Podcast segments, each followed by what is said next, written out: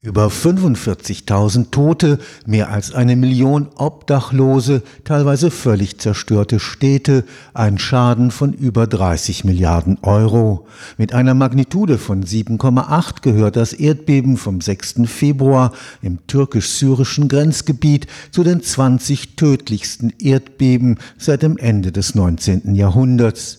Die Katastrophe im bitterarmen Süden der Türkei wird das Land gut vier Prozent seines Bruttosozialprodukts kosten und den türkischen Präsidenten Recep Erdogan möglicherweise um seine Wiederwahl bringen. Dabei war es eigentlich genau an dieser Stelle vorhersehbar und damit zumindest ein Teil der dramatischen Folgen vermeidbar, sagt der Geophysiker Andreas Schäfer vom Karlsruher Institut für Technologie. Man hätte mehr tun können im Vorfeld. Es gibt viele Maßnahmen, die man teilweise sogar kostengünstig umsetzen könnte, wenn der politische und gesellschaftliche Wille da ist wenn man es dann getan hat, dann sieht man vielleicht nicht so unmittelbar den Effekt, aber wenn es dann zur Katastrophe kommen sollte, kann man sehr froh drüber sein, weil teilweise das eben deutlich die Opfer und Schäden dann reduzieren kann. Dr. Andreas Schäfer forscht am Center for Disaster Management and Risk Reduction des Karlsruher Instituts für Technologie, kurz CEDIM. Wenige Tage nach der Katastrophe wurde dort eine erste Schadensanalyse vorgelegt, die bereits die gewaltigen Dimensionen der Katastrophe deutlich möglich machte. Wir können aktuell noch nicht genau einschätzen, wie stark da jetzt die Lokalpolitik gerade auf die bauliche Gestaltung letzten Endes Einfluss genommen hat oder inwieweit man vielleicht einfach mehr hätte investieren sollen in die Region im Vorfeld. Man hatte vor 25 Jahren ein schweres Erdbeben in der Nähe von Istanbul bei Izmit mit über 10.000 Toten damals, aber auch massiven Schäden. Dass es ein vergleichbares Erdbeben eben am anderen Ende des Landes an der ostanatolischen Verwerfung geben kann, das ist kein Geheimnis. Also jeder Geophysiker, der sich auch noch im Ansatz mit der Türkei auseinandersetzt, weiß, die ostanatolische Verwerfung hat historisch sehr schwere Erdbeben verursacht. Wenn man sich die lange Geschichte anschaut, kann man sagen, die Region hat alle 60 bis 80 Jahre ein schweres Erdbeben gehabt. Das letzte schwere in der Region, Südosttürkei, Syrien, war 1893 circa und dementsprechend schon über 130 Jahre her. Und da ist es ein bisschen aus dem Fokus gerückt, dass da natürlich auch akut was passieren kann.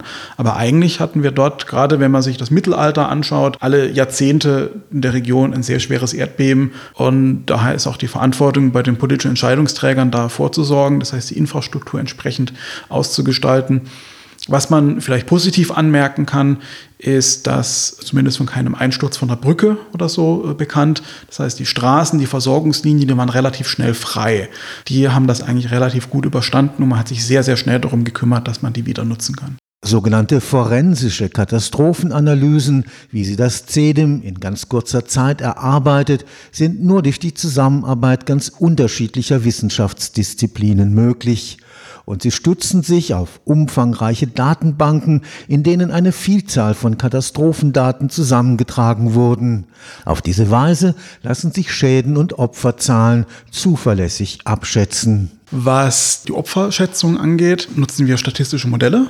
Wir haben große Datensätze, die Bevölkerungsdichte, Bebauungsart, sozioökonomische Indikatoren, Altersverteilung und aber auch sehr viele historische Daten. Das heißt, wir können dann ein Erdbeben, das heute stattfindet, dann aufgrund verschiedener Indikatoren mit historischen Ereignissen vergleichen und dann aufgrund dieser Korrelation dann entsprechende Schätzung rausgeben. Risiken, die durch eine schlechte Bauweise entstehen, finden ebenfalls Eingang in die forensische Analyse. Man kann für verschiedene Regionen in der Welt einen Faktor reinbringen, wie wahrscheinlich ist es, dass in dieser Region auch nach den Regeln gebaut wird, wie sie gebaut werden sollen so eine Art Korruptionsfaktor.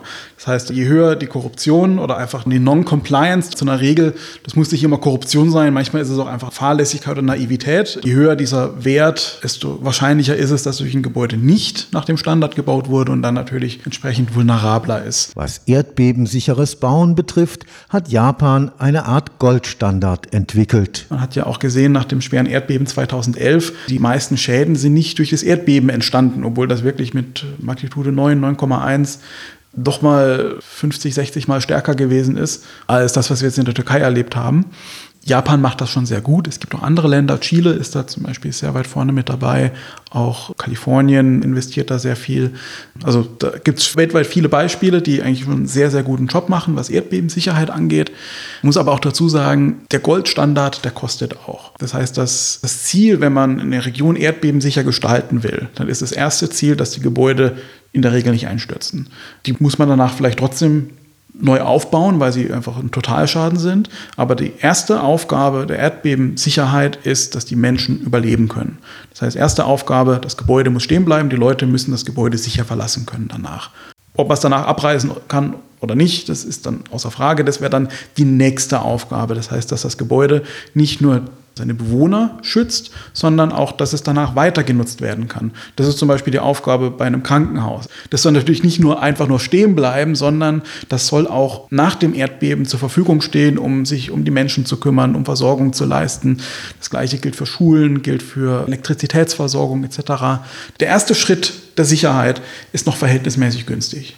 Das heißt, die Mehrkosten, dass ein Gebäude eben nicht einstürzt, das ist, wenn man jetzt so den Rohbau von einem Haus anschaut, das sind vielleicht 10 bis 20 Prozent. Mehrkosten. Dann den nächsten Schritt zu gehen, ja, das Gebäude soll nicht nur stehen bleiben, sondern auch benutzbar bleiben. Das kostet dann entsprechend immer mehr. Das ist dann eine Frage des Lebensstandards, was man sich dann entsprechend leisten kann und will. Dabei gilt nicht nur die Türkei, sondern die gesamte Region als Hochrisikogebiet. Aus tektonischer Sicht, als Geophysiker sage ich, das ist ein ziemlicher Scherbenhaufen.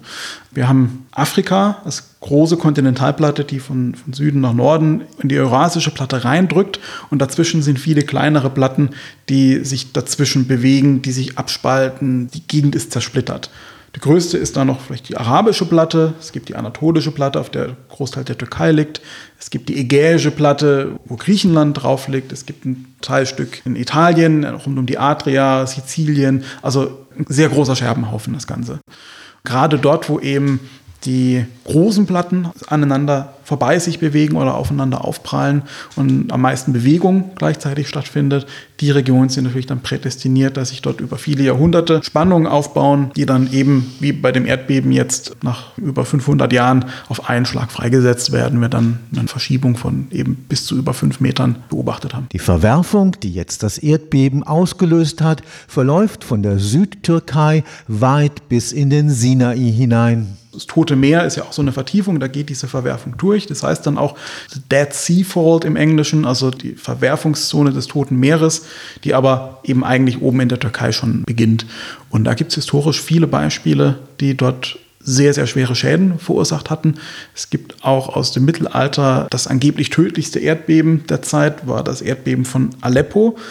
Wie genau natürlich diese Beschreibung von damals ist. Es hat natürlich so gewisse Unsicherheiten, aber was man daraus herausliest, teilweise über 200.000 Tote, einfach weil komplett Aleppo damals zerstört wurde.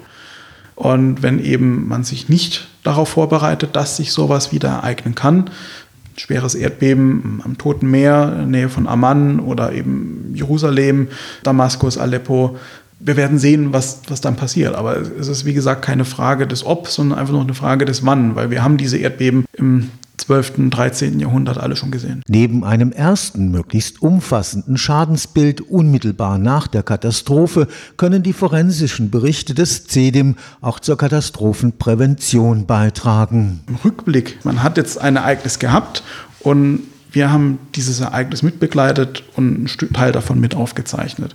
Und wenn es dann darum geht zu fragen, was könnte man nächstes Mal besser machen, dann sind dann die Erkenntnisse aus unseren Berichten dann entsprechend hilfreich herauszufiltern, ja, was sollte man dann genau tun? Und in dem Fall zum Beispiel auf bessere Infrastruktur achten, vielleicht mehr Hilfsgüter vorhalten für die Wintermonate zum Beispiel.